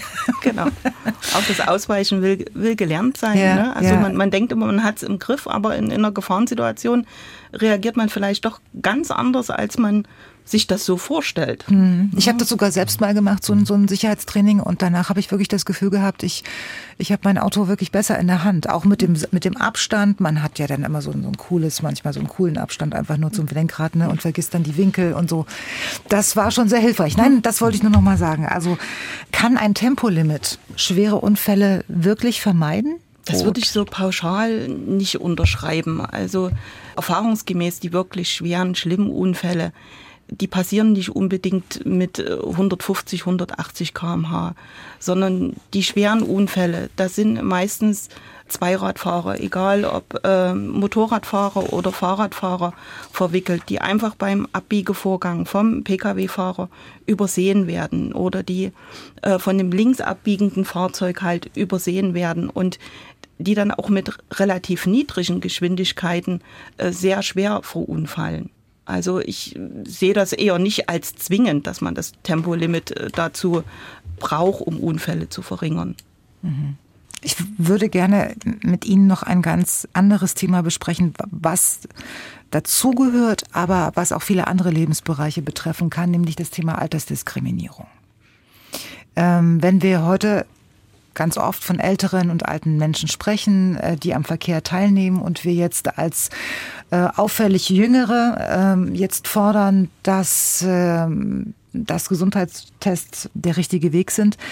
Kommen wir da nicht langsam in diesen Bereich auch, dass, dass sich Menschen auch wehren können und, und sagen, ich fühle mich dadurch diskriminiert? wenn es die, die Forschung und die Statistik hergeben würde, dass man mhm. sagt, die älteren Menschen sind stärker äh, in schwere Unfälle verwickelt, dann würde ich sagen, wäre es schon durchaus gerechtfertigt und dann hätte es auch nichts mit Altersdiskriminierung zu tun. Wenn es aber äh, die Statistik und es ist eine belastbare Statistik hergibt, dass es die Älteren nicht unbedingt sind, die die schweren Verkehrsunfälle verursachen, dann müssen und das wir haben wir ja heute schon so ein bisschen rausgearbeitet. Genau, also, ne? Dann würde ich schon sagen, dann müssen wir alle an uns ein bisschen arbeiten und ja, aufmerksam sein, auch was unser eigenes Reaktionsvermögen betrifft. Haben Sie diese Fälle schon auf dem Tisch, wo es wirklich um Altersdiskriminierung geht im Straßenverkehr oder vielleicht auch von Kollegen, die andere Bereiche. Ähm, das eigentlich nicht, machen. aber ich habe halt viele ältere Verkehrsteilnehmer, die dann schon Angst haben um ihren Führerschein, wo ich sage, es ist ganz einfach, ein, ich sag mal, ein klassischer Unfall, der hätte können, können jeden passieren, ist nicht altersbedingt oder auch wenn äh, die Herrschaften wirklich fit sind und auch viel am Straßenverkehr teilnehmen und nicht bloß den Weg zum Supermarkt und wieder zurückfahren oder zum Arzt.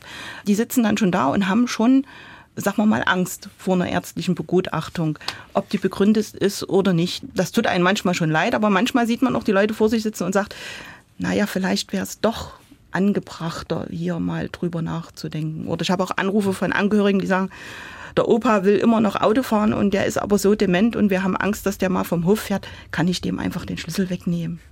Können Sie ja? nicht, ne? Oder? Theoretisch nicht. nicht und wenn er praktisch verlegt ist, ist er verlegt. Mhm. Na, dann sind wir doch mal ganz ehrlich. Mhm. Ne? Und äh, ja, wenn ich sage, das ist mir, ist mir einfach zu riskant, dass er am Straßenverkehr teilnimmt und womöglich vielleicht auch gar nicht wieder heimfindet. Mhm. Ja? Auch das Risiko besteht ja. Spannend. was Sie da jeden Tag ähm, auf den Tisch bekommen.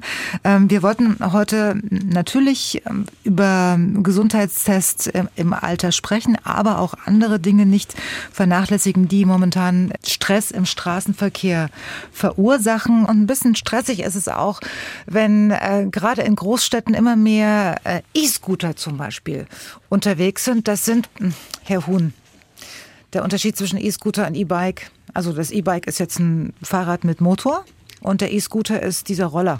Ne? Genau, klassisch den Roller, den man jetzt äh, überall rumstehen und rumliegen sieht, kann man so definieren. Ja. Ähm, der im Prinzip mittels eines Gashebels selber fährt, also ohne Tretunterstützung. Und weil Sie davon überzeugt sind, dass sich der Verkehr in den kommenden zehn Jahren besonders in den Großstädten deutlich auch strukturell verändern wird und mehr Fahrrad gefahren wird, beziehungsweise E-Scooter gefahren wird, müssen wir darüber reden. Wer wird es schaffen? E-Scooter in der Stadt oder, oder E-Bike in der Stadt oder Fahrrad? Also ich glaube, dass es schon klassisch das Fahrrad oder E-Bike sein wird. Das E-Scooter, äh, der E-Scooter ersetzt in meinen Augen eher mehr den Fußweg.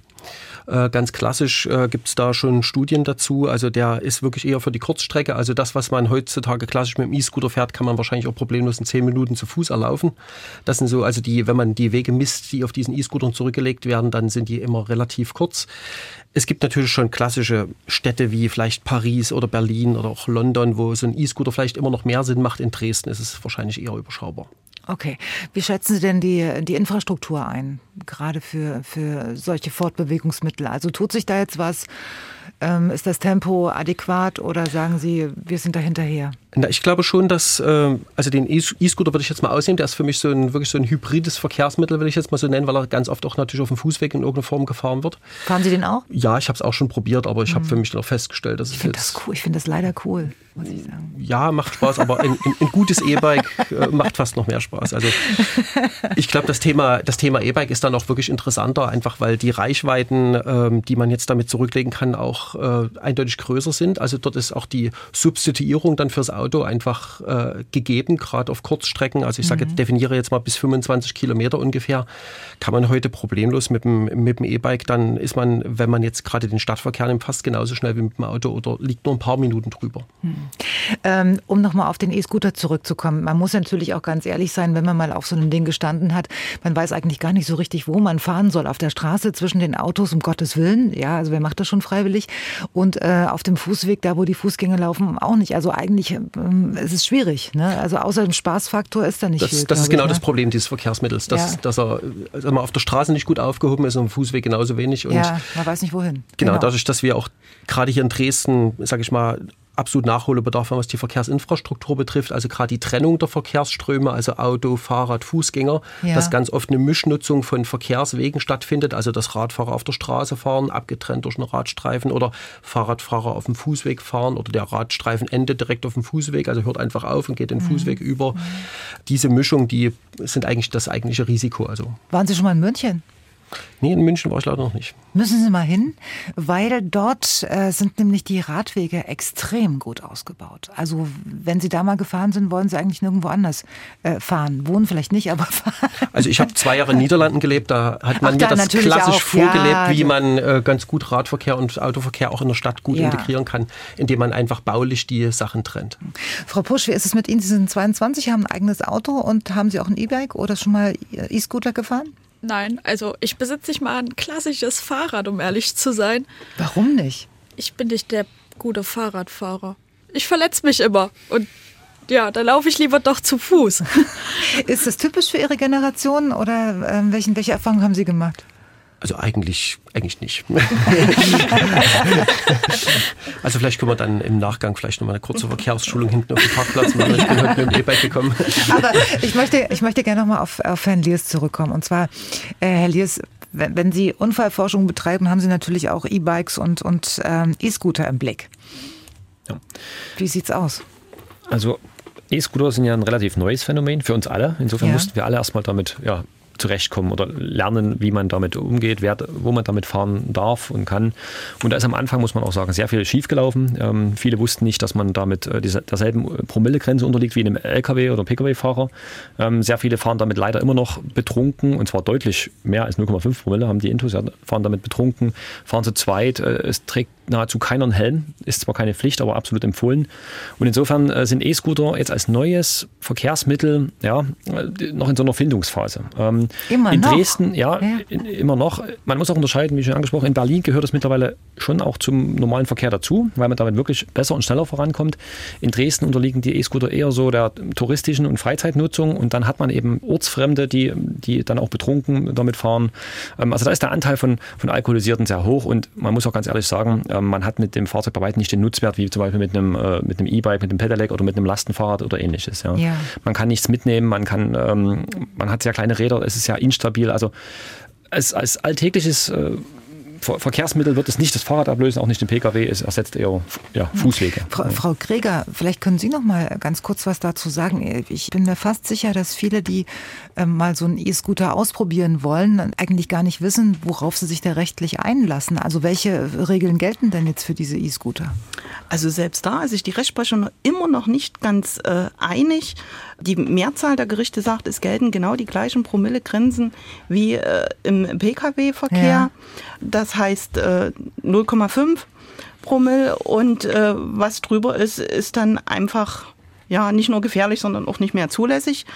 Aber es gibt auch Gerichte, die sagen, naja, es ist ja doch eher fahrradähnlich und deswegen haben wir nicht diese Promillegrenze, sondern eher die im Fahrradbereich. Und ja, dann ist es unter Umständen auch schon eine Frage der Argumentation, wie ich dann äh, bei Gericht äh, im Falle der Fälle vielleicht erfolgreich durchkomme oder nicht. Ich selber hatte am äh, Dresdner Amtsgericht schon dahingehend Erfolg, dass ich einen ja, unter Alkoholeinfluss fahrenden Jugendlichen da recht gut verteidigen konnte und er seinen Führerschein nicht verloren hat. Es ist auch nichts passiert. Also die hm. Polizeibeamten haben gesehen, wie er aus der Diskothek gekommen ist, wie er aufgestiegen ist und haben ihn gleich ein paar Meter später angehalten. Und ja, wir konnten da dafür sorgen, dass er seinen Führerschein behalten kann all die, weil er auch darauf angewiesen war, er war in Ausbildung und die Frage, ob er dann übernommen wird, hing natürlich von seinem Führerschein ab. Ja, ja. Na, wo natürlich dann auch wieder der Richter argumentieren kann, das hat man doch gewusst. Das hat man eigentlich gewusst, bevor man betrunken mhm. unterwegs ist. Gleiche Frage zu E-Bikes. Zu E-Bikes äh, haben wir dann natürlich schon äh, die Regelung, dass es eher an, an das Kraftfahrzeug angelehnt ist und da eher die Promillegrenzen wie beim Pkw gelten als beim, beim Fahrrad. Hm. Herr Huhn, wie hoch ist denn inzwischen der Anteil von E-Bikes? Im Verkauf? Naja, ja. Oder, also oder auf der Straße, wenn aktuell, das identisch ist. Aktuell schon in den letzten zwei, drei Jahren kann man sagen, der Anteil im Verkauf liegt schon fast in Fachgeschäften bei ca. 75 bis 80 Prozent. Also mhm. wir können jetzt schon von zwei Dritteln reden ungefähr.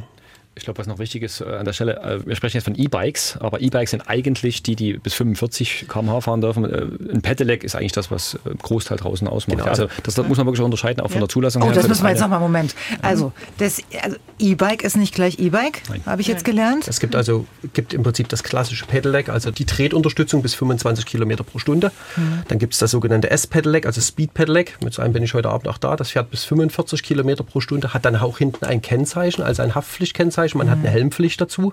Da will ich auch nochmal darauf hinweisen, also ein normales Fahrrad hat halt kein Kennzeichen dran und ist damit frei in der Nutzung für jeden. Also ich denke mal, wenn wir jetzt über E-Bikes sprechen, dann einigen wir uns vielleicht jetzt mal auf die auf die 25 km/h genau. Kennzeichen. Ja, also Sie haben gesagt, es wird immer mehr und und äh, Ihr Herz brennt ja sozusagen für E-Bikes. Sie haben den ersten äh, Blog also wir haben sehr gestartet. zeitig damit angefangen, genau, genau 2007 genau. damals eigentlich ähm, aus der Indikation heraus, dass wir damals schon recht viele Fahrräder verkauft haben, so im Rehabilitationsbereich, also dass wir Leute unterstützt haben, die am, die Teilhabe am normalen Leben wieder erlangen wollten, die dann, wo wir drei Räder dann mit Elektrounterstützung ausgerüstet haben und äh, haben dann in, zu dem Zeitpunkt 2007 festgestellt, dass gerade ganz viel Innovationskraft in dem Bereich dann da, dass da ganz viel passiert und haben dann 2008 dann in Radebeul den ersten E-Bike-Laden eröffnet, das also war ja. wirklich noch relativ vor und, der Zeit. Und die, die noch vor zehn Jahren über E-Bikes gelästert haben, die fahren heute selbst. Ne? Ist, kann man das vielleicht so? Das kann man de facto so sagen. Also die, die Schwelle, sozusagen die Schallgrenze hat sich von Ü70 auf Ü35 verschoben. Gibt es irgendwelche Besonderheiten? Oder ich meine, Sie, Sie, Sie brennen dafür, für dieses Thema. Sie sind davon überzeugt, für wen ist ein E-Bike geeignet und für wen nicht. Mit, mit welchen Handicaps kann man das noch machen? Ich glaube, das kann man ganz normal sagen. Also wer noch ein normales Fahrrad fahren kann, der kann auch ein E-Bike fahren. Das mhm. ist so die, die Definition, die man hat.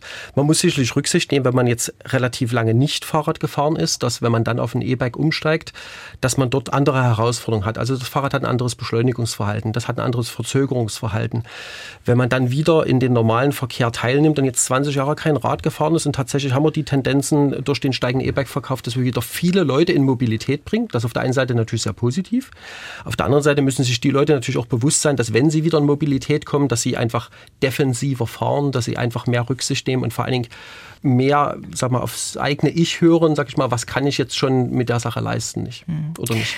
Für den Straßen, also für den, für den innerstädtischen Verkehr brauchen wir es vielleicht nicht unbedingt, aber zum Beispiel, um, man, man kann es, finde ich, immer ganz gut mal im Urlaub ausprobieren, um sich da mal ranzutasten. Ne? So Berge hochfahren. Also sicherlich ist das gerade der Trend zum E-Bike durch Corona bedingt sehr, hat das einen echten Boost bekommen. Viele Leute haben ja, sage ich mal, dann das Fahrradfahren für sich auch wieder entdeckt in der Corona-Zeit, weil es die einzige Möglichkeit war, sich draußen äh, oder mit dem Partner dann draußen zu bewegen.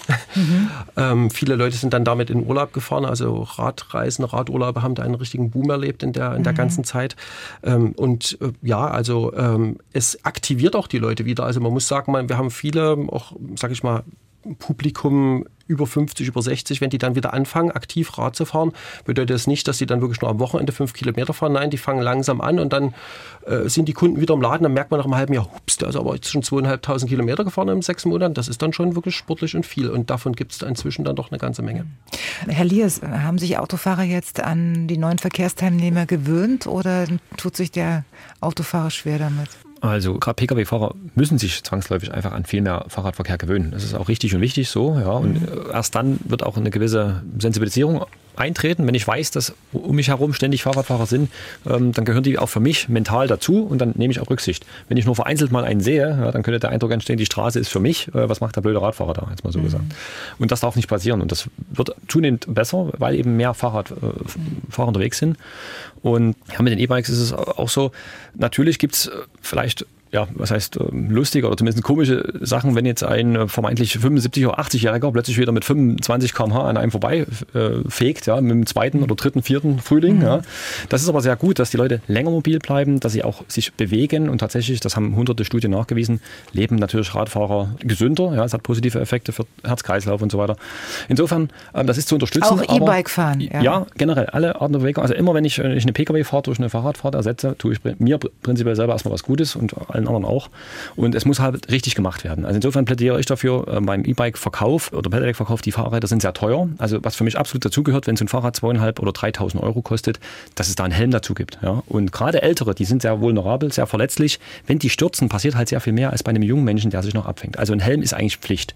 Leider sieht man das noch zu selten. Und was eigentlich auch mit dazu gehört, ist eine kleine Einweisung, weil wie schon gerade gehört, ja, man, man, äh, man hat ein schwereres Fahrzeug, ähm, das bremst entweder sehr gut im Vergleich zum vielleicht 25 Jahre alten Diamant, was ich aus dem Keller geholt habe. Das steht sofort. Ja, äh, viele Leute überbremsen, ähm, stürzen. Also wir haben mittlerweile in Deutschland ist jeder vierte äh, getötete Fahrradfahrer, der stürzt einfach nur für sich. Da ist kein anderer Verkehrsteilnehmer in der Nähe. Jeder vierte stirbt bei einem Alleinunfall. Ja.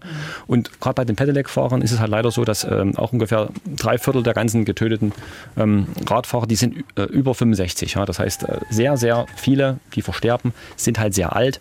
Und äh, da kann man was tun, indem man die Leute eben vorbereitet, vielleicht auch Kurse anbietet oder ähnliches. Und äh, wie gesagt, auch ein bisschen dafür sensibilisiert, dass ein Helm getragen wird. Ganz wichtig. Ähm, Frau Kreher, meine Frage, Sie sagten, da ist sich die Rechtsprechung noch nicht so ganz einig. Ähm, ich, ich habe immer ein echtes Problem, wenn es mal passiert und ich dann einen E-Scooter vor mir fahren habe auf der Straße. Ja. ja. Es kam auch schon vor, dass dann plötzlich zwei draufstehen und sich einen Spaß draus machen und einfach so auf dem E-Scooter zu zweit die Straße lang fahren. Was, was hat denn da der Gesetzgeber vor? Äh, weil als Autofahrer weiß man, dass man am Ende immer der Schuldige ist, wenn was passiert. Ja, also die Regelung ist ja so, dass nur einer auf dem E-Scooter fahren darf. Und ja. wenn jetzt die Polizeibeamten oder das Ordnungsamt kontrolliert, dann holt die natürlich auch die Besatzung von diesem Roller und äh, weist die darauf hin, äh, dass das so nicht korrekt ist. Und unter Umständen gibt es da auch ein Verwarngeld oder ein Bußgeld mhm. dafür, ne? auf alle Fälle ein Verwarngeld. Aber viele wissen das gar nicht und viele unterschätzen auch die Gefahr, die sehen das als Fun Fact und, und dann fahren wir mal eine Runde und dann mhm. die Gefahr, die davon ausgeht, sehen halt gerade jüngere Leute überhaupt nicht. Ne? Ist da was geplant an neuer Gesetzgebung? Naja, die Gesetzgebung ist ja da, dass da bloß einer draufstehen darf.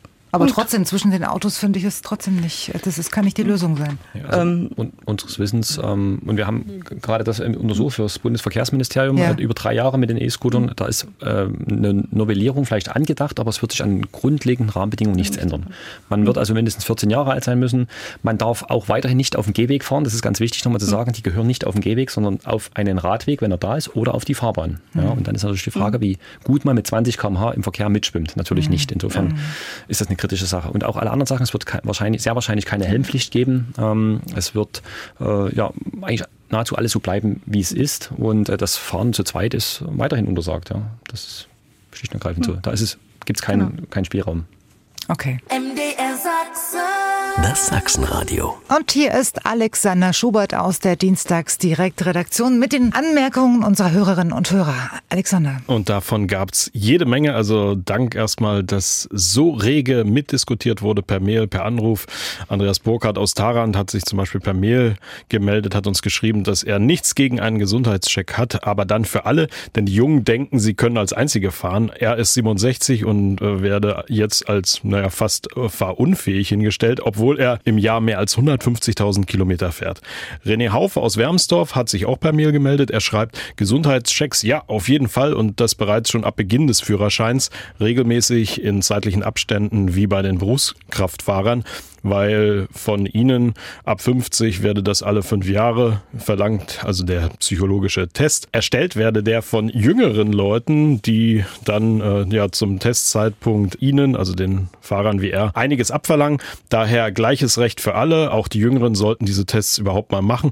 Des Weiteren meint er, wäre es nicht schlecht, verpflichtend mindestens ein, zwei Fahrstunden auf dem LKW oder auf dem Bus, um den Neulingen damit mal zu veranschaulichen, wie die Sichtweise von der anderen Seite Seite aussieht. Und äh, sehr interessant, Herr Wappler, 86 Jahre alt aus Reichenbach im Vogtland, hat uns angerufen. Er fährt gerne Auto, fährt vorausschauend, schätzt sein Fahrverhalten als sehr gut ein und schätzt sich als vollfahrfähig ein. Fährt seit 1955 unfallfrei, erst Moped, dann Autoführerschein, ist von Reichenbach vor kurzem bis ins Zillertal ohne Stopp, die circa 500 Kilometer durchgefahren und ohne Erschöpfung. Herr Wappler schreibt, übrigens achtet er sehr auf seinen Spritverbrauch, verbraucht im Schnitt 5 5 Liter, ist auf sein Auto angewiesen, um Besorgungen zu machen, da es keinen Bäcker mehr gibt. Und daher hätte er zum Beispiel nichts gegen eine ärztliche Prüfung. Und dann hat uns auch Angelika Miller aus Radeberg geschrieben, ja, es sollte regelmäßige Gesundheitschecks ab 65 geben, denn ab diesem Alter stellen sich schon einige gesundheitliche Probleme ein, wie Bluthochdruck, Probleme mit dem Bewegungsapparat, zum Beispiel Hüfte, Rücken, Knie. Sehvermögen kann auch nachlassen. Zu bedenken ist auch das Reaktionsvermögen.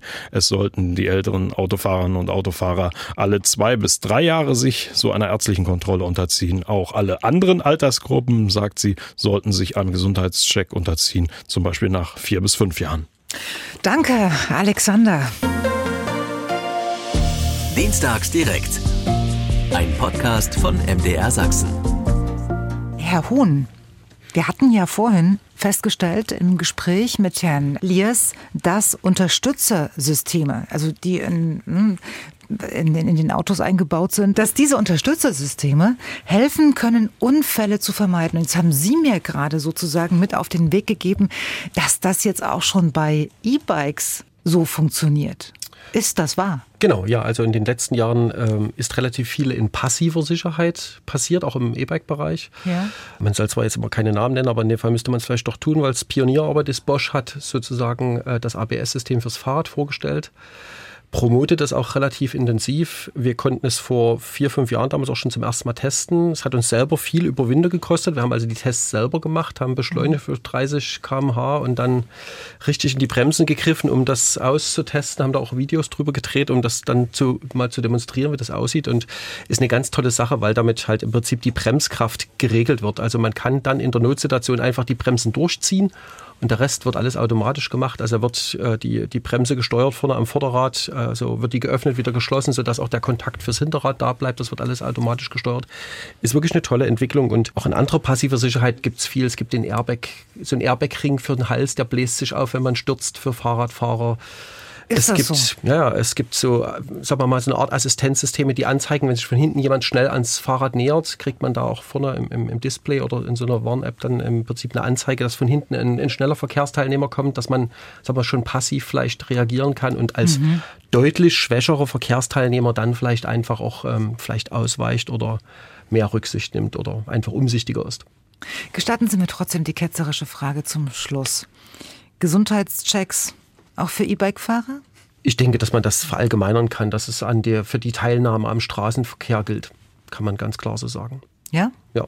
Also sehen Sie äh, bei, bei den Erfahrungen und bei der Kundschaft, die Sie haben, äh, sehen Sie da auch schon Schmerzgrenzen, die sich da auftun, wo Sie sagen, also bis in die und die Altersgruppe empfehlenswert, ansonsten ich glaube, ich sehe da, ich da tatsächlich keinen Unterschied zum Auto. Es geht einfach darum, wie kognitiv und also wie fit sind die Leute einfach und wer fit ist und mit 86 noch gut Auto fährt, der wird sicherlich mit 86 auch problemlos äh, E-Bike fahren. Also wie gesagt, wir machen das seit 2008 und ich habe dort gerade in den allerersten Jahren viele dankbare Kunden gehabt, viele davon auch teilweise damals über 80 bis an die 90 ran, denen dann das E-Bike auch nochmal ein neues Lebensgefühl gegeben hat, weil sie dann wieder Strecken fahren konnten. Ähm, die sie sonst nicht fahren konnten. Also die ersten E-Bikes, die wir verkauft haben, das klingt ganz banal. Das war in Radebeul zum Beispiel eine junge, junge Frau damals, die hat den Weg zum Friedhof nicht mal geschafft, weil der oben auf dem Berg war. Und dann hat das E-Bike ihr das ermöglicht, wieder auf den Friedhof zu fahren. Also ist jetzt viele Jahre her, ne, ganz klar, mhm. aber zeigt doch ganz deutlich, dass, ähm, dass es da eher darum geht, dass, ob man überhaupt noch fähig ist, am Straßenverkehr teilzunehmen. Wie alt ist Ihr ältester Kunde?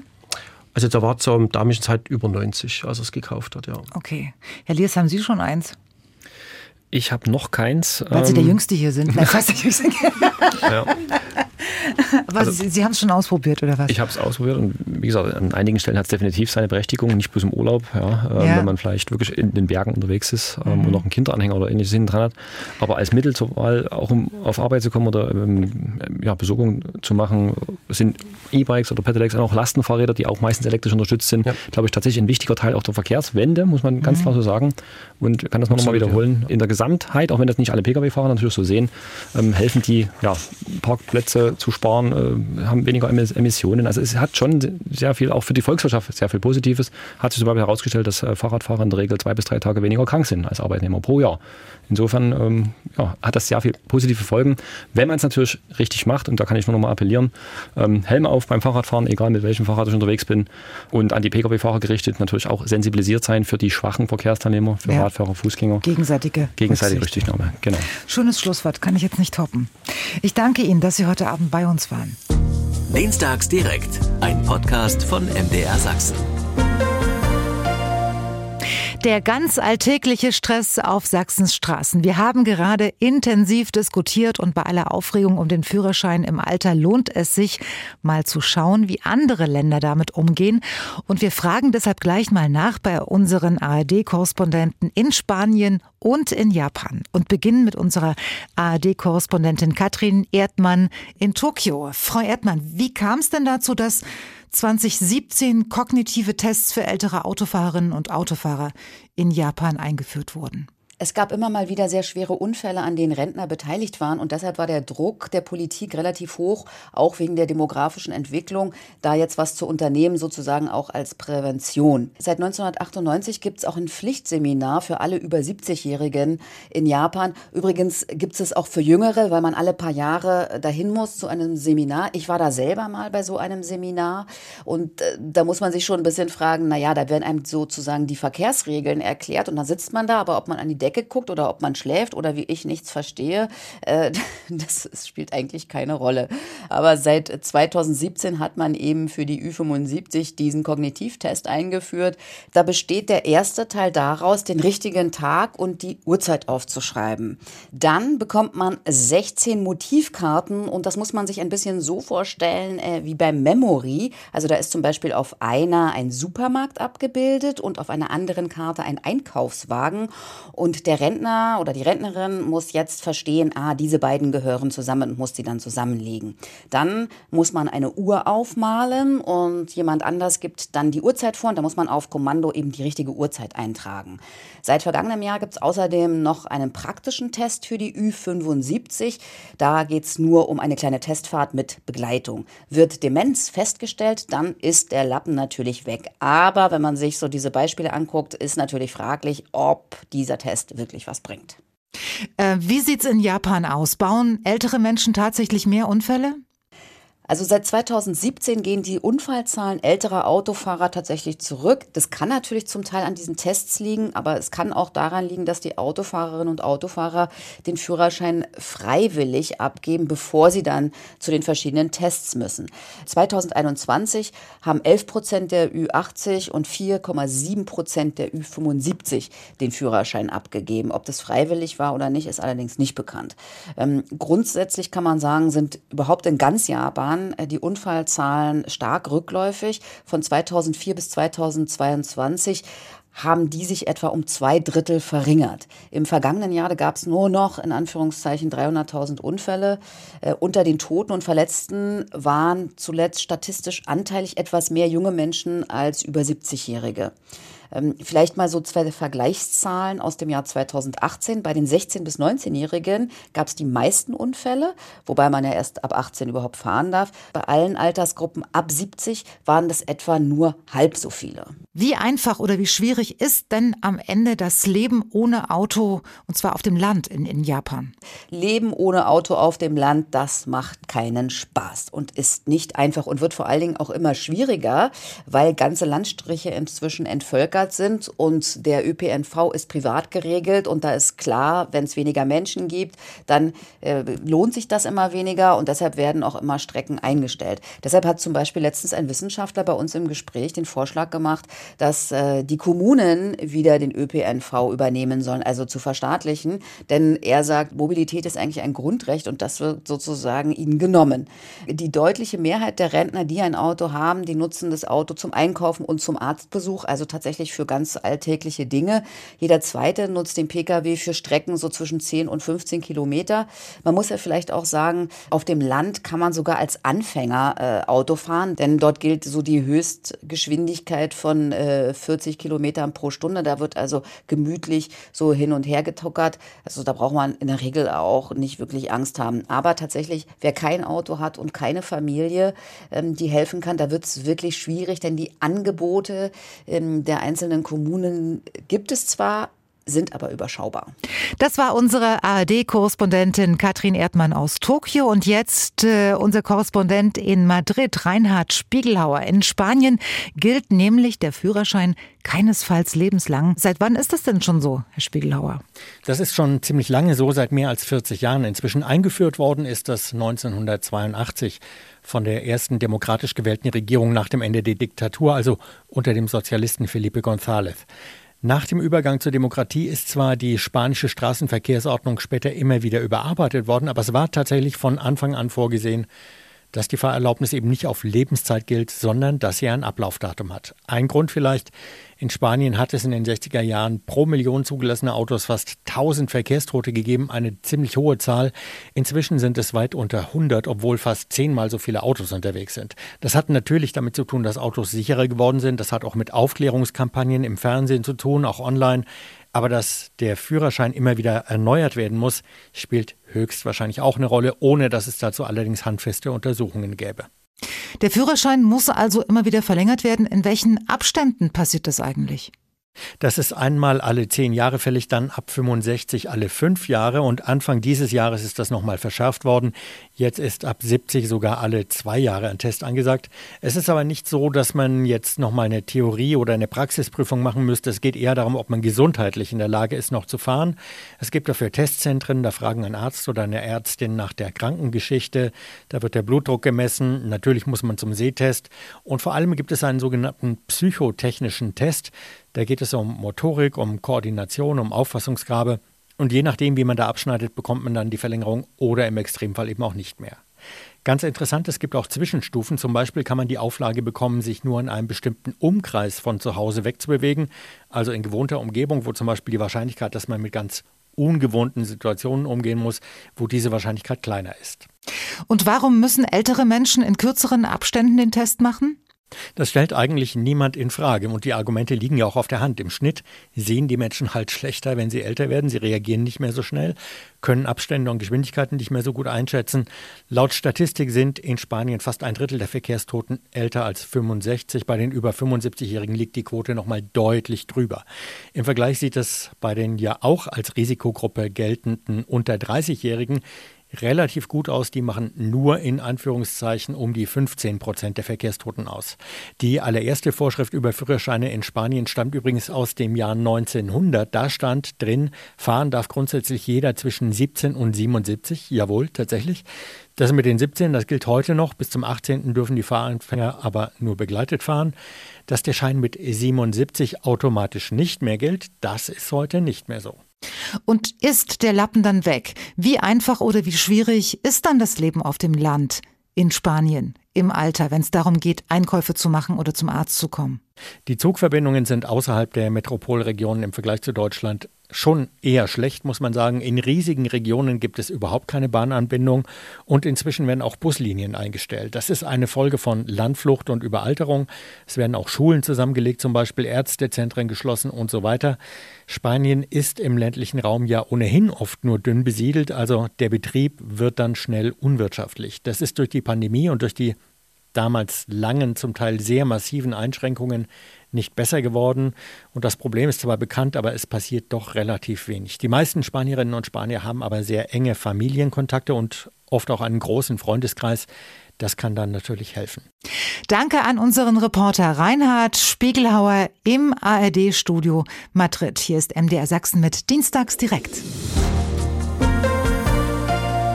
Heute mit dem Thema Verkehrsstress auf Sachsens Straßen und wir fragen uns jetzt, was jeder Autofahrer tun kann, um die Risiken im Straßenverkehr wenigstens so ein bisschen zu minimieren. Zum Beispiel nämlich, indem man sein Auto einfach verkehrssicher hält und das geht ja eigentlich schon beim Reifenwechsel los. Unser MDR Kfz-Experte Martin Gebler ist jetzt bei uns. Schönen guten Abend, Herr Gebler. Ja, hallo, ich grüße Sie und die Hörer.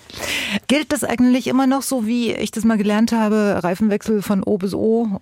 Ja, prinzipiell, das gilt immer noch, na klar. Auch wenn der Klimawandel angeblich stattgefunden hat, wir haben ja trotzdem mit kalten Temperaturen zu kämpfen. Und das geht im Oktober dann schon los, ja. Man sagt so unter sieben Grad sollte man dann schon auf Winterreiter umrüsten. Ja.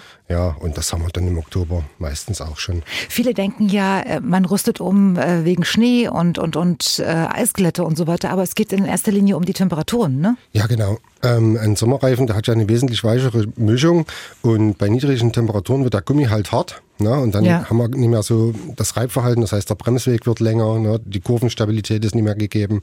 Genau, das sind eigentlich die Gründe, ja. So, es ist kurz vor Ostern. Was würden Sie äh, uns empfehlen, was wir jetzt äh, kurz vorm Osterurlaub noch unbedingt checken sollten? Ja, also man sollte auf alle Fälle wie zu Hause mal einen Frühjahrsputz machen am Auto. Na, mal durchgucken, ob man wirklich noch die dicken Winterstiefel im Auto braucht und so weiter. Na, jedes Gramm Gewicht kostet ja auch Sprit.